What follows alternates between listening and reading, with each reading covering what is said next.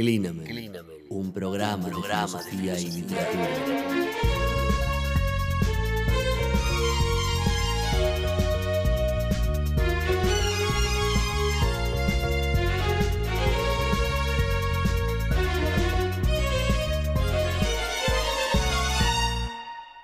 Aquí estamos de vuelta en, en Clinamen y en esta, en esta oportunidad me, me tomé el atrevimiento de, de invitar a alguien muy querido para mí para hablar de, de alguien no menos interesante. Así que bueno, eh, presento, estamos con, con Carlos Butabán, que no solo fue, bueno, que no solo es un colega, sino que además fue docente mío, así que es un, un lindo gusto tenerlo acá para charlar de nada menos que Rodolfo Kusch. Así que bueno, ¿cómo estás, Carlos? Hola Juan, ¿todo bien por suerte? Contento de compartir una charla contigo en relación a lo que nos apasiona. Yo ya me había olvidado que, que había sido alumno, Claro. así que bueno, un gusto Juan, realmente. Bueno, no, gracias a vos por, por estar acá. Y bueno, ya hemos adelantado que vamos a, a estar hablando sobre Rodolfo Kusch. Quizá lo mejor sería comenzar por ahí, ¿no? ¿Quién, quién es Rodolfo Kusch? ¿O qué podemos decir de, de él para, para presentarlo? Y Rodolfo Kusch podemos decir que es un- uno de los más grandes eh, filósofos argentinos, eh, que por lo menos desde mi perspectiva, después de haber leído a varios filósofos, Sí, Eh, creo que Rodolfo Kusch es un, un pensador muy creativo, ¿no? un poco remitiendo a, a lo que dice Gilles Deleuze, que el verdadero filósofo es aquel que crea conceptos. claro. sí. Eh, y bueno, y Rodolfo Kusch es uno de los eh, filósofos argentinos que realmente crea conceptos, por lo tanto, a, a vista de Gilles Deleuze sería un filósofo con todas las letras. de ¿no? raza, ¿no? De raza, exactamente. Bien. que, Bueno, es una primera, ¿no?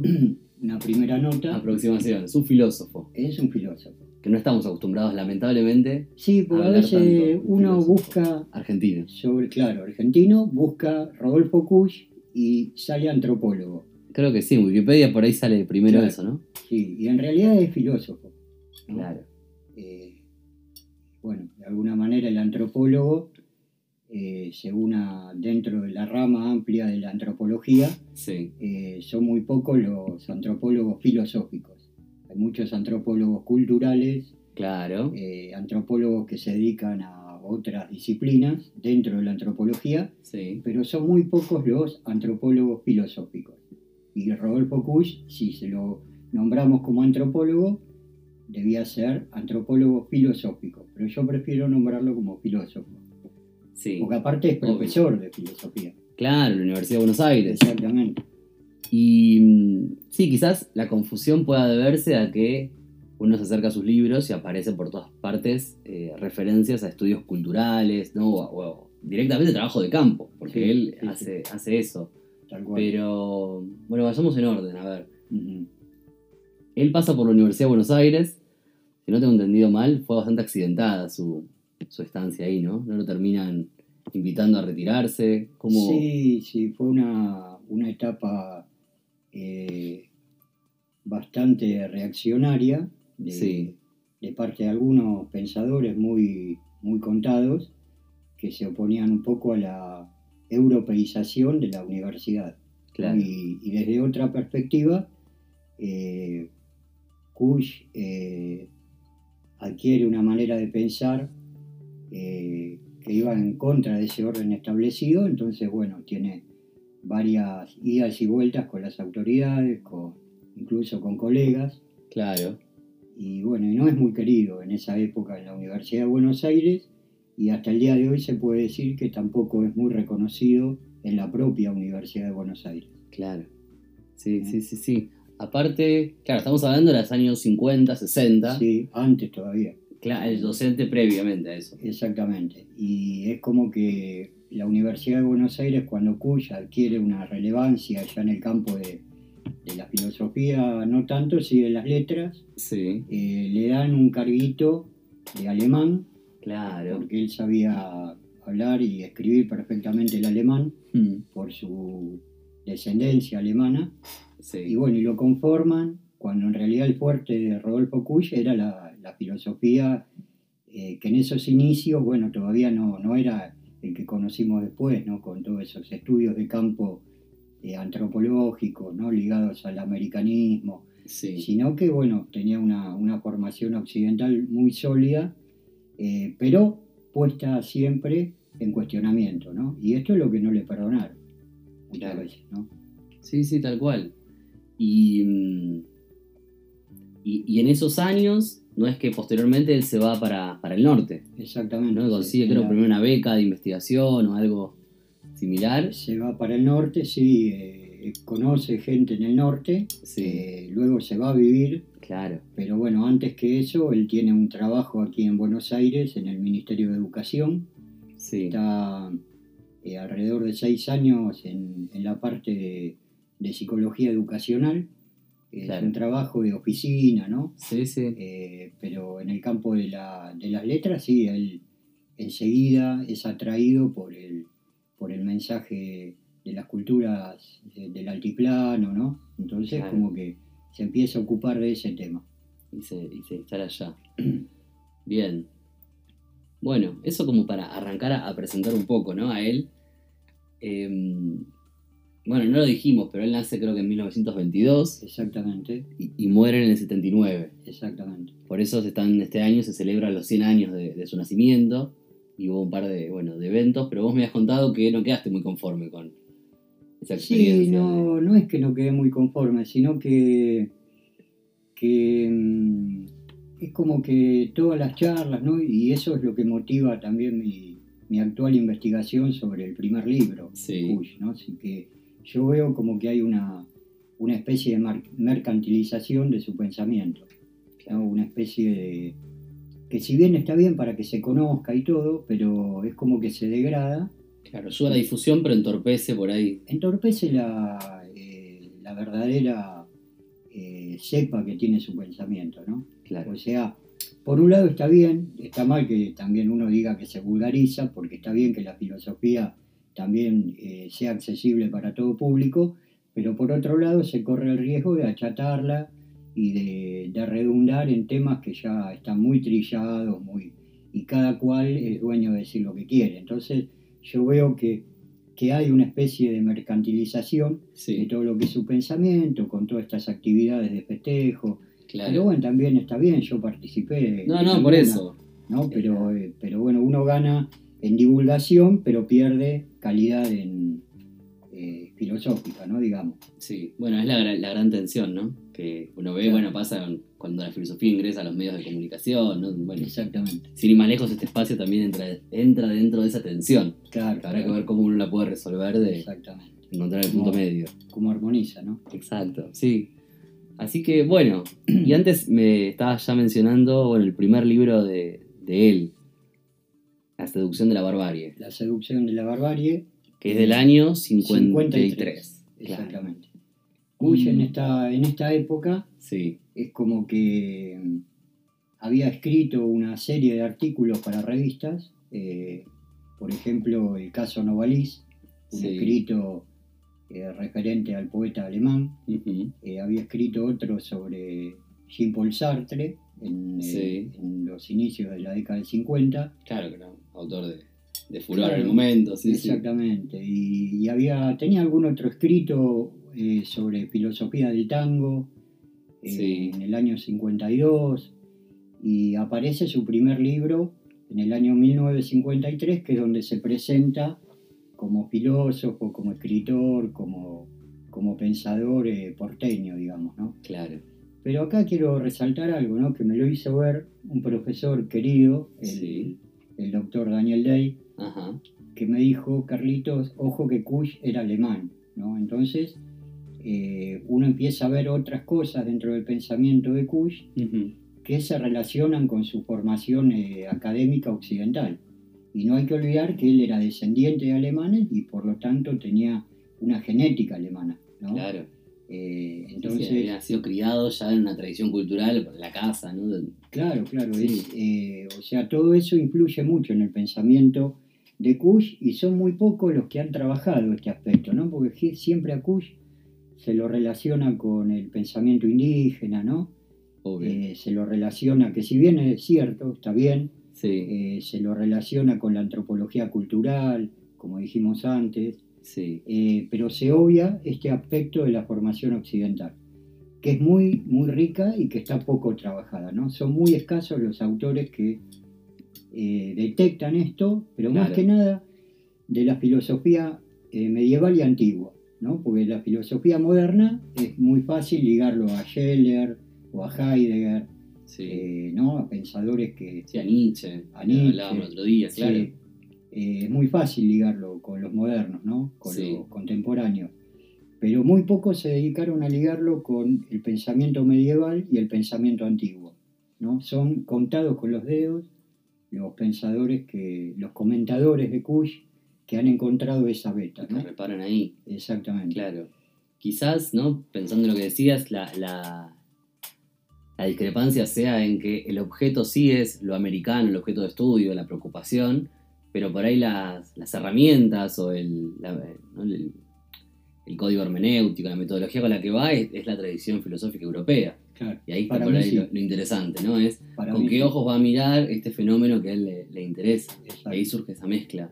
Claro, claro. Y, es, interesante ver este aspecto porque, porque bueno, Kush trata eh, hace un esfuerzo impresionante a través de todos sus libros, de su obra, en describir lo americano. Y describe lo americano con influencia de la filosofía occidental. Claro. Eh, y esto hay que verlo, hay que decirlo, hay que investigarlo, ¿no? porque hay mucho dicho eh, y se olvida este aspecto. ¿no? Entonces se cae en, un, en una filosofía indigenista pachamamesca, progresista, que bueno, que termina desfigurando lo que realmente Kush eh, pensó, ¿no? Claro, sí, bueno, esto que esto algo ya me lo, me lo habías adelantado y yo pasando por las primeras páginas el otro día de la seducción de la barbarie, ya aparecen términos en, latín. Está de golpe Imago Dei o Realiter. Y ahí me acordaba de esto que me decías y bueno, ya ahí son casi eh, conexiones directas más allá de las que puedan uno después estudiando mejor encontrar. Pero es cierto que ya remiten a la medievalidad, a las tradiciones de, la Europa más, más antigua. Claro, sí, sí, sí. Y esto no, no ha sido abordado demasiado. Es más, yo diría que no ha sido abordado. Solamente hay algunas menciones perdidas de, de personajes que lo han conocido a Kush y que han trabajado con él, como es el caso de Graciela Maturo, eh, que ha escrito un par de cosas sobre Kush muy interesantes y es una de las pocas personas que eh, dice que tiene esa influencia. Por ejemplo, el neoplatonismo, eh, que, no, que está pasado por alto y se lo vincula a Heidegger como si hubiera llegado a Heidegger directamente sin pasar por otros pensadores. Y hay toda una tradición de pensamiento que incluso el mismo Heidegger toma. Sí, sí, sí, por supuesto. Bueno, Heidegger hace estudios de, sobre, la mística medieval, ¿no? el libro este, ese sobre el Meister Eckhart. Meister Eckhart, bueno, por eso aparece Plotino, que aparece también, eh, eso, leyendo, más que a Heidegger, por lo menos en este, en este libro, La seducción de la barbarie, con estos primeros textos, me hacía acordar más al idealismo también. Claro, sí, sí, tal cual. Que es lo que directamente conecta con neoplatonismo, esas tradiciones, ¿no? Schelling, sobre todo, ¿no? los poetas románticos. Eh, sí, sí, sí. Hölderlin o Novalis, como decís. bueno, toda esa, esa, línea.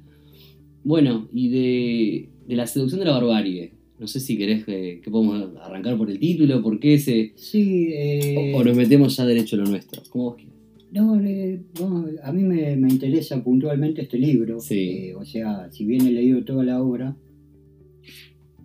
el primer eh, texto que leí en mi vida de Kush fue La seducción de la barbarie.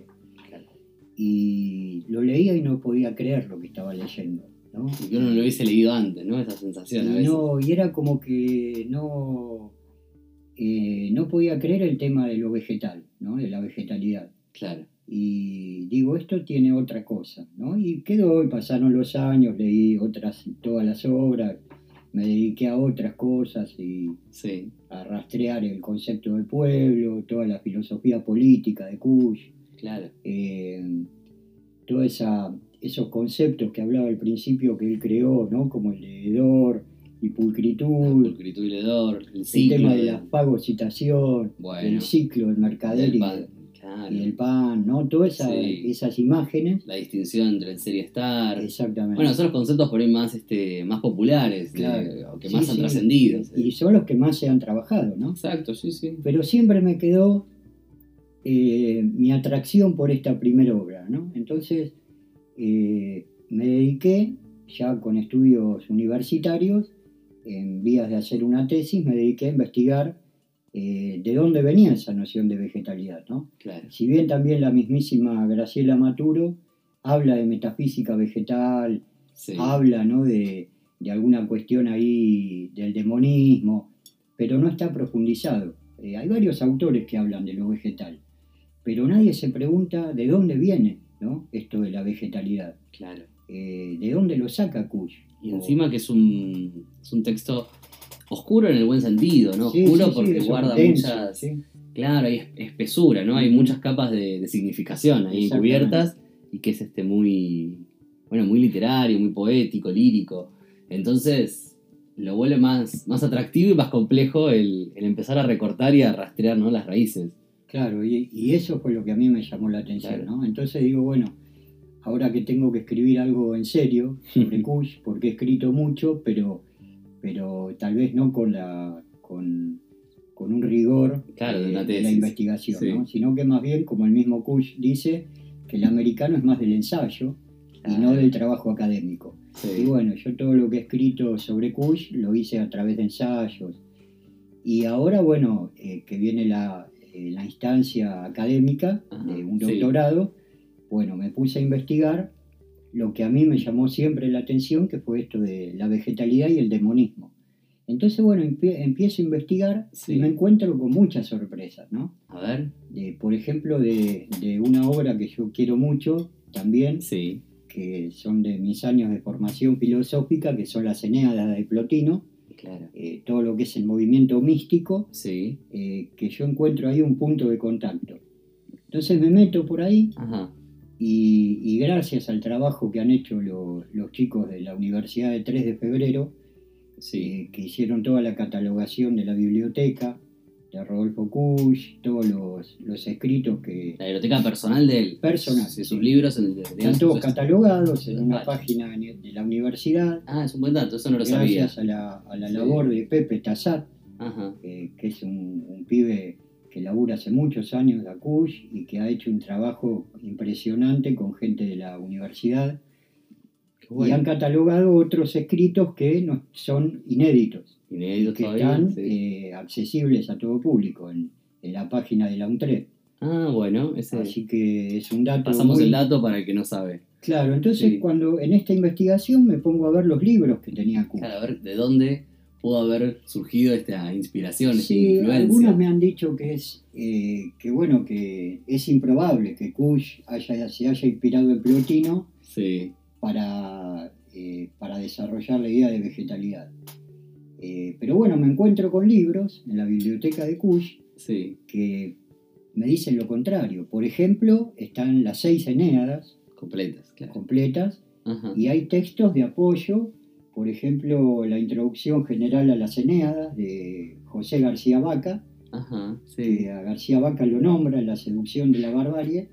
Es un texto impresionante. Así que lo ha leído. Si lo, lo nombro, es un texto que estaba en su biblioteca y pasó Y por su. Yo lectura. creo que lo leyó, Claro. entonces fui a leer ese texto, ¿no? Sí. Y bueno, y me encontré con un texto impresionante.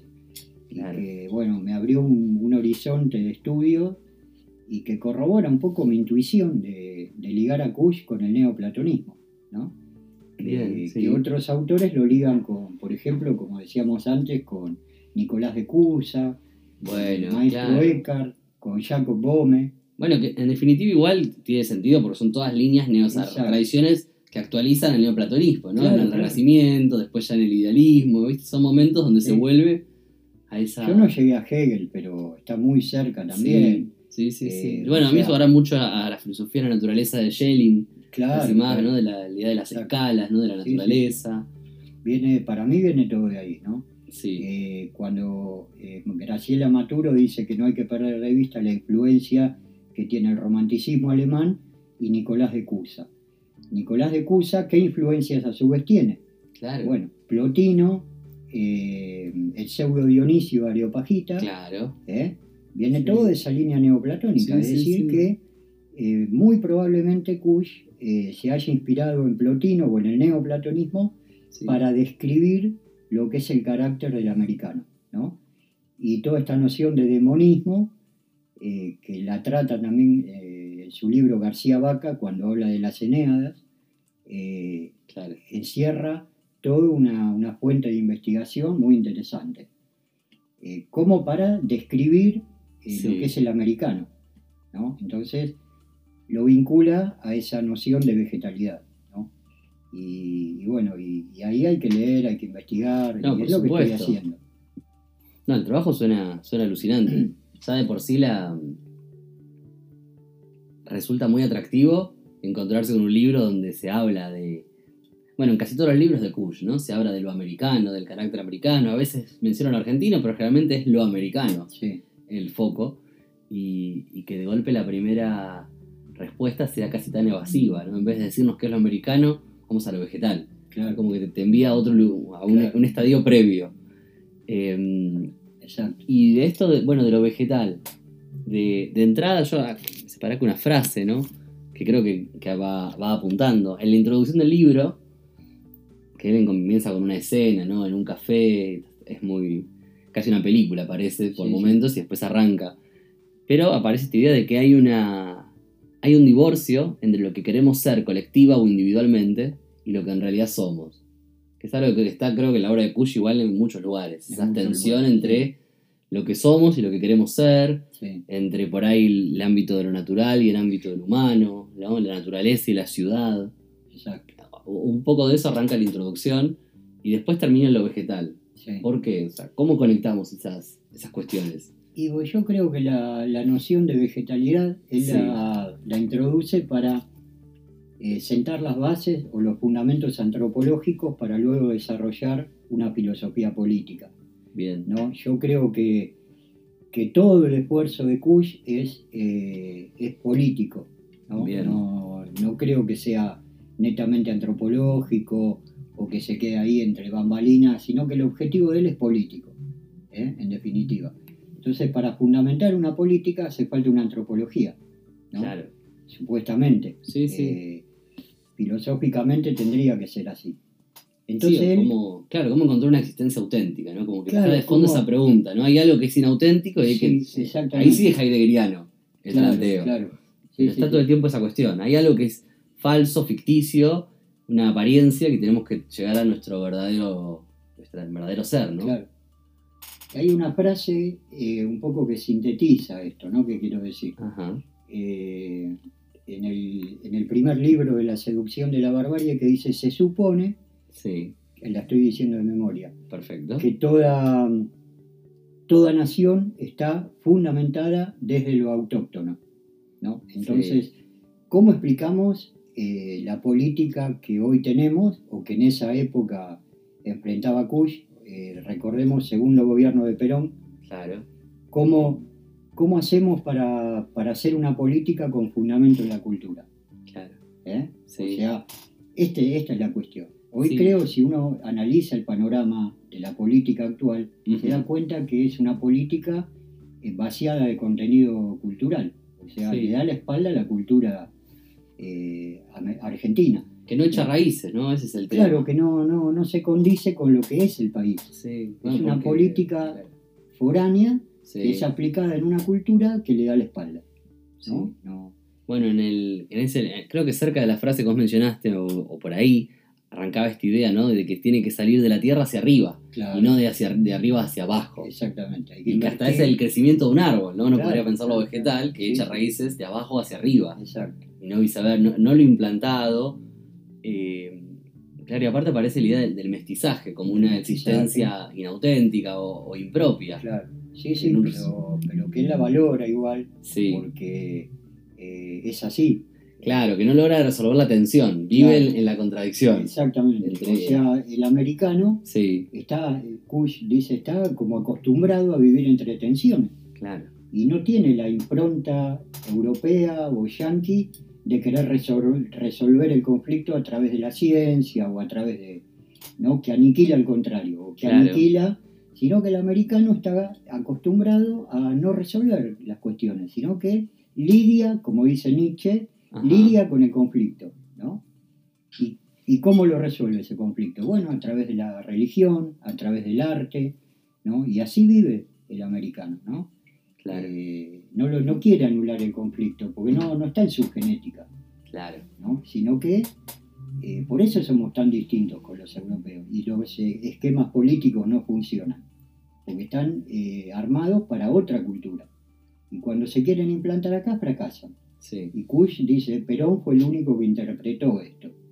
Aunque con Perón fue bastante crítico también. ¿eh? Sí. Ojo, no es que era un peronista rabioso, no, no, no. sino que interpretó a Perón como el único líder, o caudillo, lo nombra en una parte, Claro, que supo interpretar la cultura del pueblo y llevar adelante una política que tuviera que ver con esa autoctonía.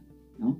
claro. Entonces, creo que en este libro, a través de la vegetalidad, intenta eh, fundamentar una antropología que finalice en una filosofía política. ¿no? Ese creo que es el núcleo del, Sí, sí. del tema. Sí, aparte, mm, ya en el comienzo, ¿no? Marca como un problema esto, la escena del café, de que uno está Sí. sentado en la mesa y va mirando cómo pasan los Sí, transeúntes y ese abismo que hay entre los unos y los otros. Claro. Dice esta idea de lo, lo, lo roto o lo de. Sí, lo dañado que está el nexo vital con la comunidad. Ujú. y que es algo que por ahí él encuentra cuando hace trabajos de campo y demás, y que en la ciudad parece totalmente de- derroído, Claro. la conexión de, de uno con el que está al lado, Sí. ¿no? y, y una profunda soledad, soledad del americano, ¿no? Aparece esa... Sí, sí, sí. eh, sí, y creo que tiene que ver entonces con, un- con las apuestas políticas, a qué, a qué tipo de, de proyectos apostamos, ¿no? y qué, qué tipo de vínculos hay que regenerar, o de lazos sociales. Sí, sí. Y, Sí. y las cosas siempre, las cosas, cuando habla de cosas se refiere a la mercancía, Claro, están siempre mediando en las relaciones humanas. Y es como que la, la relación entre hombres no se llega a fortalecer precisamente porque eh, está intercedida por un mercantilismo foráneo que se viene practicando desde hace un par de, de siglos, ¿no? Y que todavía no se resuelve. Sí, sí, sí, sí. Em, es cierto. Pero bueno, para no, no sé si perdernos. Venimos hablando de la metafísica vegetal. Sí, Y mm, este, este concepto, que la cuña, que parece súper eh, muy seductor, vale la redundancia, y que, y que bueno, según la, la conjetura, que esperemos después cuando termine la tesis poder compartirla y que vay- vayan todos a leerla, eh, este demonismo digital, eh, digital, demonismo vegetal, sí. que viene de probablemente del platonismo posterior. ¿Cómo, cómo lo podríamos definir? ¿Qué podríamos decir de él para graficarlo o visualizarlo? ¿O dónde, dónde irrumpe esa fuerza de lo demoníaco? ¿Por qué la naturaleza se le Mm. presenta al americano de ese modo? ¿O cómo lucha contra eso? Bueno, no sé, algo de, sí. de esto, si querés. el tema este del demonismo, Ajá, yo lo hablé con, con un especialista que es Johnny de Paola, ajá, eh, preguntándole, porque cuando uno lee a Plotino y sobre el demonismo, nos manda al Fedón de Platón. claro. Entonces acudí a un especialista que es Johnny, que Sí. estuvo acá con vos, Ajá, sí, sí. y Johnny me dijo que el, eh, el demonismo planteado por Platón eh, a través de Sócrates es un demonismo exógeno, como que es algo que está ahí flotando, que nos dispone de, de alguna manera determinada, como una especie de destino, como fuerzas o energías que están ahí flotando, Sí, ¿no? Y, y bueno, ahí cuando Johnny me comenta esto, porque eh, yo el pedón me lo acordaba, pero no me acordaba la parte del demonismo. Y como estaba paragrafiado, yo no lo tenía paragrafiado y me lo tenía que leer todo. Entonces sí. Vol- acudí a Johnny. al- obvio, al especialista. Y, Y esto un poco me cerró lo que yo pensaba, ¿no? Después de leer a García Vaca, el librito ese que tiene, Sí, que tiene Kush en su biblioteca, que sobre tenía. Plotino, sí. García Vaca hace una, una interpretación muy, muy interesante para leer, ¿no? Recomiendo ese libro, Bien. Introducción General a las Eneadas, porque no es Plotino nada más, sino que habla hasta de Kant, de Heidegger, Claro, o sea, la, la influencia que la tiene luego. influencia que, que reciben ellos y toda la ontología. Entonces García Vaca dice algo muy interesante, Sí, que Plotino eh, es hijo del helenismo romano. ¿eh? O sea, no es un griego puro. de pura cepa, ni tampoco es un romano Claro. ortodoxo, ¿no? No, Porque está- exacto, porque escribe en griego. aparte, Claro, ¿no? Eh, ¿Y qué pasa? Él dice que el demonismo en, en la antigüedad, como me decía Johnny, era algo exógeno, una fuerza, sí, y con el- la romanización del helenismo, lo que hacen es, como en el caso de un ejemplo son los estoicos, ese demonismo lo interiorizan. Entonces pasa a conformar una especie de demonismo personal. ¿no? Sí. Eso que estaba afuera va hacia la subjetividad. claro. Entonces el demonismo ahora ya no es algo exógeno. Si bien tiene el, el demonismo interior, tiene fundamento fuera, Sí, como una fuerza cósmica, claro. pero que está subjetivado. ¿No? Sí, sí. O sea, esa, ese- esa dinámica que tienen los romanos de absorber la cultura griega y adaptarla a su Claro, manera de ser. La propia y la asimilan, es La verdad. sí. asimilan.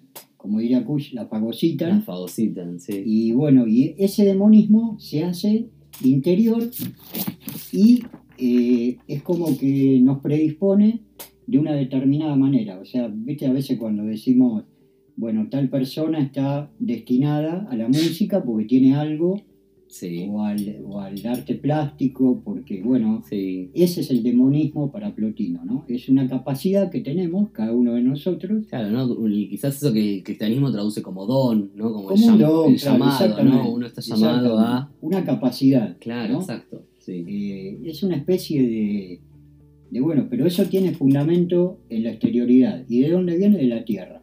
Claro. dice Plotino. Sí. ¿Por qué? Porque el neoplatonismo, que después lo toma Hegel, concibe al, al planeta como un organismo vivo, ¿no? que tiene alma y que tiene una energía que, que, que pasa a las plantas, a los animales y al ser humano. Claro. Entonces, ese demonismo pasa a conformar eh, la individualidad. ¿no? Y Sí. ese es el demonismo que Kush dice, bueno, es el demonismo americano, ¿no? es una capacidad específica del americano, que la absorbe de la tierra ¿no? Claro. y nos predispone de manera vegetal.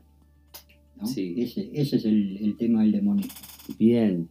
Aparte, claro, ahora mm, en un momento me, me acordaba de eso, ¿no? Él menciona que es la, que dice, la idea de destino es la versión humana de la vegetalidad, ¿no? Claro, Como que es la, la traducción que la cultura hace de esa, de esa fuerza que, que es, este, es, ac- es acultural porque es previo a la cultura, está por fuera. exactamente. Y sí, aparte aparece en el momento del término, creo que es transobjetividad, ¿no? Como Sí. eso que está más allá de, de la representación y que por lo pronto es como casi por fuera de la inteligencia, que estaría como opuesto, ¿no? Inteligencia y naturaleza.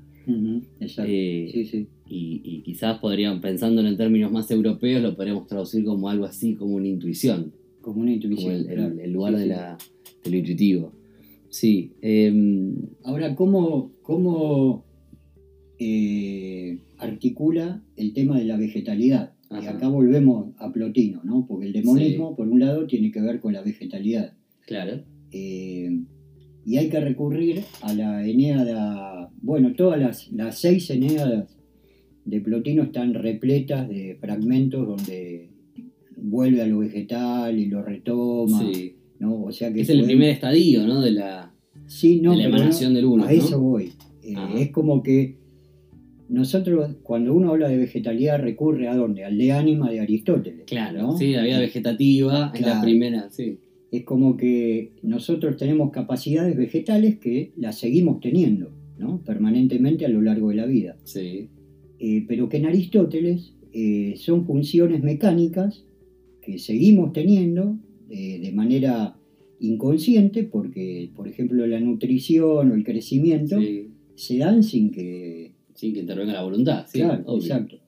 Eh, y es como que esto se reproduce permanentemente y bueno, y crecemos y nos alimentamos por esa capacidad vegetativa que conserva el animal. Sí. O sea, nosotros estamos acostumbrados a ese esquema Sí, sí. que Aristóteles lo describe en el de Ánima, no sé si te acordás.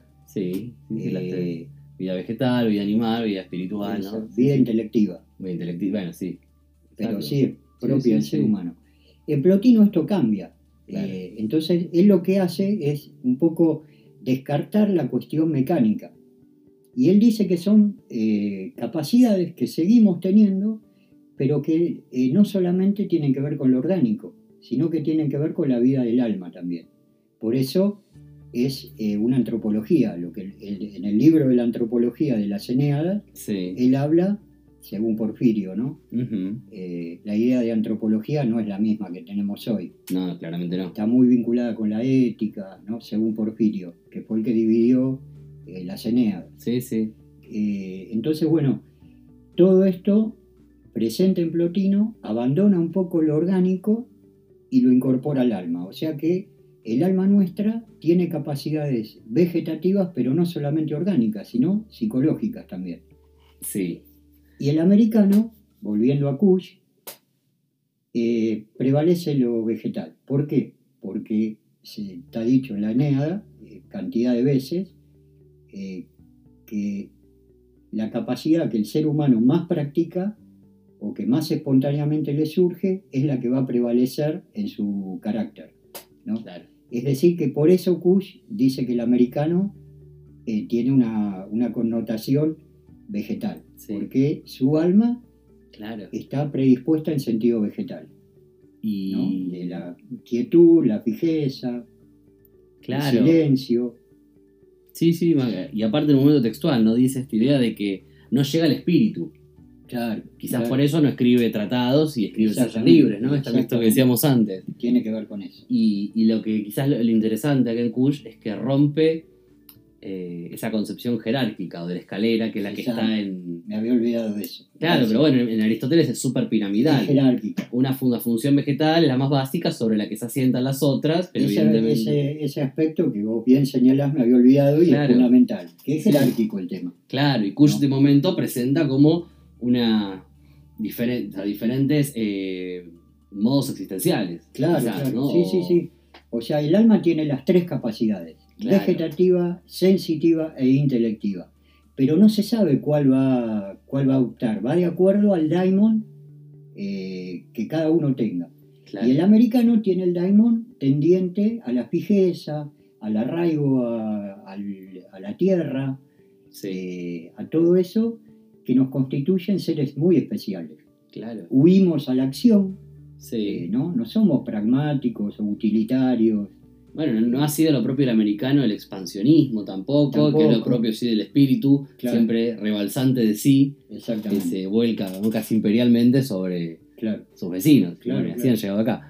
Pero Sí, sí, sí. Es, eh, Es esa parte del americano que no, no, no está correspondida por los, eh, por los partidos políticos, sino que aparece eh, a través de algún caudillo, dice Kush. ¿no? sí, Eh, la representación no es una representación al estilo democrática europea, sino que es una No. representación más de tipo horizontal, sí, donde aparece la figura del caudillo como Claro. el que va a canalizar lo que la comunidad quiere. ¿No? Entonces, el caudillaje sí, o el caudillismo presente en Kush apunta a esto, ¿no? que es muy parecido a lo que plantea Nietzsche en, en las consideraciones intempestivas. Claro, y yo pensando en eso me estaba acordando, ahora estoy en duda en qué vos sabrás mejor que yo, en qué libro, creo que es en el tomo 3, no sé si en Geocultura, está justamente sobre el concepto de cultura, Sí, y él menciona la importancia de la figura del artista, sí, pero de un, no, que, no del artista mm, individual, el Claro. que, ¿no? que sería el modelo del romanticismo, ahogado en sus propios sentimientos, sino el que logra interpretar con su obra el sentimiento popular exacto. aquello que aqueja a la comunidad y a los otros y la, Claro. lo- Esto es bien nietzscheano. Eso es muy nietzscheano y él está textual, esa idea. Sí, no me acuerdo sí. en qué texto, sobre la Sí, cultura. parece. geocultura puede ser. Creo que es Y geocultura. él, donde dice que, que la idea de cultura es la idea de cultivo. Claro. ¿eh? donde Sí. Nietzsche dice, bueno, eh, creo que es en la primera consideración intempestiva, Sí, dice que la comunidad es como que lleva al artista a que pueda eh, plasmar su obra, lo acompaña porque a través de esa obra la comunidad se siente representada. ¿no? Claro. Entonces es el artista un poco el que, el que conduce todo la, toda la vitalidad de la cultura. ¿no? Eh, claro, y incluye esta idea de, ¿no? Es un, es un canal, ¿no? Un canal, es un medium, ¿no? Sí, Vinculado sí, sí. a las imágenes de antiguas, ¿no? Del tipo el, el adivino, ¿no? Eh, Esa cuestión, alguien que canaliza algo que le trasciende. Exactamente. Sí, sí. Eh, es muy interesante. Y, y cómo aparece, ¿no? Uno va a mencionar lo de cultivo. Aparentemente que habría que buscar en, la dis- en- en toda la obra de Kush que solamente haya mucho más de lo vegetal disperso. Sí, ¿no? no hay mucho más, ¿eh? Es Pero- como que, Me refiero a esas expresiones, ya, ¿no? ah, sí, sí, puede ser, puede ser que, que, que haya alguna, alguna otra, por ahí alguna otra cosita que uno pueda agarrar como para, para investigar, porque en realidad esto de la vegetalidad Sí, eh, es como que queda subsumido al concepto de estar. claro. Entonces se le dio bolilla al concepto de estar, eh, un concepto que viene de la ontología heideggeriana, ¿no? Que estaba de moda, que está de moda, Sí, y, sí. bueno, y, y lo vegetal quedó como relegado o a la sombra de esta idea de estar, y lo que se trabajó mucho fue este concepto de estar en Kush, de estar siendo, eh, toda esta, esta concepción de ontológica, sí. y se ha olvidado eh, la- lo de vegetal que, que tiene que ver con el estar. ¿no? Es que ahora volviendo a esto, creo que acá se, puede. Si había algún tipo de duda, se puede confirmar que estamos ante un filósofo, Sí, y un antropólogo, sí, sí, porque está inca- incansablemente la preocupación por el fundamento, ¿no? ¿Cuál es el sustrato? exacto. Entonces, sea por la respuesta del estar, o sea la vegetalidad, que en el fondo eh, son puntos que se tocan. Todo el tiempo está es qué hay debajo que sustenta esta forma de vida que llevamos. Aunque a veces le demos la espalda a ese, a ese subsuelo más propio. Pero, Que nos da miedo y vergüenza. ¿no? claro, Es como que nos da miedo de pensar lo nuestro eh, y nos da vergüenza también. ¿no? Eh, bueno, sí. Entonces, eh, bueno, hay todo, incluso hay una crítica que hace Arturo Roy Sí, a, a Kush en un congreso de filosofía en Mendoza bien. en el año 89, creo que fue, si no me falla la memoria, donde lo acusa eh, de que la vegetalidad es una, una categoría de- eh, que nos degrada. Y Kush en una parte de la seducción de la barbarie, creo que es eh, de la seducción de la barbarie, habla de lo americano como femenino y que es eh, un poco invaginado por lo masculino europeo. ¿no? Claro. Y, y Roy le sacude a Kush, eh, pero no llega, eh, no llega a entender Roy lo que plantea Kush. Porque Kush, eh, la, la hondura de la concepción de vegetalidad, que Roy lo identifica con la barbarie, no es la barbarie, ¿eh? Sí, sino Sí, que sí. es una, una racionalidad distinta. claro. No, y que no es lo marca ya de por sí, que también está en en, en varios lados, una relación muy distinta con lo natural, con Claro, la naturaleza, con el paisaje. claro. Sí, Entonces sí, sí. Esa, esa feminidad tiene que ver con una conexión más receptiva ante el entorno que es distinta de la prototípica del europeo, Sí, que por ahí ha coincidido en el avance progresivo, si uno va del Renacimiento en adelante, la, el- la preocupación de la ciencia fue dominar la naturaleza, exactamente. que es muy distinto al modelo americano. Claro, claro, muy distinto y está en las antípodas prácticamente. Eh, y creo que Roy no, no llegó a entender eso, Claro. ¿no? Y que aparte, bueno, el punto de vista de Roy, la perspectiva y el posicionamiento es machista, Sí, porque le recrimina a Kush que lo nuestro es lo femenino. ¿Y cuál es el problema de que sea femenino, no? sí, sí. sí. Eh, o sea, ahí te das cuenta el, el posicionamiento machista de Roy que sostiene categorías que están en crítica ya en aquella época, ¿no? Sí, Y más Roy, proveniente del marxismo, claro. eh, ¿no? Que es, eh, bueno, uno de los primeros lugares donde se cuestionó el patriarcado y el machismo. Sí, sí. Es raro, ¿no? Pero Es raro, pero bueno, probablemente tenga que ver con las preocupaciones o afiliaciones políticas. sí, eh, creo que hay bien. mucho más conectado con la filosofía de la liberación y que es un modelo bastante distinto, ¿no? De la de, de cuál es la salida política. sí, ¿no? Lo, lo autóctono un poco, eh, ¿no? Este día pienso en la idea de transmodernidad de Dussel, ¿no? De esa Sí. modernidad más allá, donde pareciera ser que las contradicciones se eliminan. Me parece que Cuyo en ese sentido es mucho más lúcido al re- remarcar de que la contradicción es inherente. El tema está en poder conectar más con lo nuestro y menos con lo foráneo, sabiendo que vivimos en el mestizaje, Exacto. no que podemos Sí, sacarnos la- una ropa que claro. fuese La crítica cambiar de muda. De Roy a Kush, yo creo que viene por eso, porque Kush es eh, ligado a la- al campo popular Sí, y no digo que sea antimarxista, pero sí eh, dice que el marxismo es una, una ideología foránea que no entiende al pueblo americano y, y que Claro. bueno, que es una, una ideología más que se quiere implementar en América cuando América, en América hay otra cosa. hay otra forma, claro. Sí, ¿no? sí, sí. Eh, hay otro hombre, otro tipo de hombre. Y el marxismo no, eh, y por eso fue que Kush no comulgaba demasiado con la filosofía de la liberación. Eh, con algunos, con el padre Scanone, por ejemplo, sí, Sí, con Carlos Cuyen, pero con el ala más dura marxista no, no comulgaba demasiado. Dentro de los que estaba Dussel, Roy, Sí, sí, ¿no? sí, sí. pero bueno, con el padre Scanone, con Carlos Cuyen, sí, porque tenían otra perspectiva, ¿no? Venían más del campo popular. Y lo que ha también demorado seguramente su, su lectura, o sea, que se haya, ¿no? que sea un autor que eh, podamos eh, encontrar libros de él, que es, que es algo muy reciente, de- creo Sí. que de los años 2000 en adelante se empieza a volver, era un inconseguible, Cuyo, Sí, hasta hace sí, no mucho. Por suerte eh, se dio a conocer eh, la mayoría de sus obras y bueno, hoy, pero bueno, como decía antes, ¿no? También hay una tergiversación de su pensamiento. Yo creo que con la mejor intención, ¿no? La gente lo... eh, pero bueno, yo he leído cada comentario eh, de la verdad que... Olvidables. Sí, olvidable. Sí, Claro.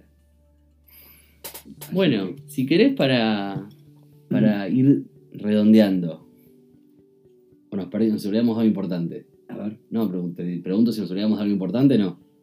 No, yo Creo que creo lo- que, lo- lo central sí lo- hay mucho para decir. no, pero- evidentemente sí. Pero bueno, lo, lo que yo quería compartir con vos era un poco eh, la vuelta a la primera obra Bien. y un poco eh, que quede establecido lo que plantea Kush en cuanto a, a una antropología americana eh, ligado, ligada a la tierra, eh, con fundamento en, en la cultura, ¿no? y, y que exige un posicionamiento político muy determinado, que bueno, Claro. hoy nos haría falta eh, realmente una, una estipulación antropológica, filosófica, seria, como para como acompañar un proceso político, ¿no? Sí, sí, como condición de posibilidad para encarar nuevos intentos de, de- nuevas formas de convivencia, ¿no? Sí, Y- sí, por proyectos. Sí, creo que esa, es un- esa sería la, una de las mejores razones por las que ir a, ir a leerlo. Seguro, sí, sí, sí, yo creo que sí. Y reconocer en cada uno de, de nosotros que si Sí. bien Kush habla de...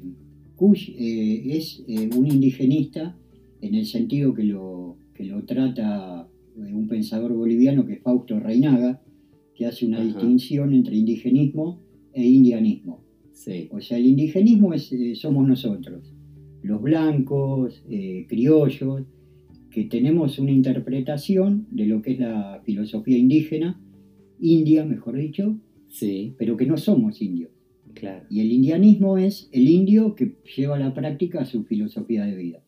Sí, ¿no? Entonces, en este sentido, Kush es un indigenista que simpatiza con una forma de pensar distinta a la occidental, pero que no es eso solo Kush. Claro. ¿eh? Y aparte Kush va desde Occidente. va desde Occidente. Entonces Sí. hay que ver esto, ¿no?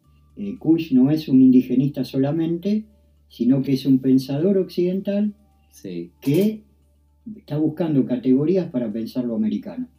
Y fascinado por, eh, como nos puede fascinar a nosotros, la forma de vida india, Pues eh, claro. pero que no somos indios, Sí, ¿no? que somos mestizos, pero según Kush, en cada uno de nosotros, de manera inconsciente, eh, sigue estando ese arraigo a la tierra, eso que es típico del indio, sí. pero que nosotros es como que lo tenemos en el inconsciente y que la tierra nos transmite.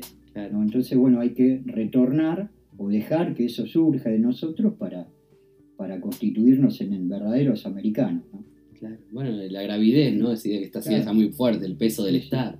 Exacto. Eh, sí, el arraigo lo telúrico.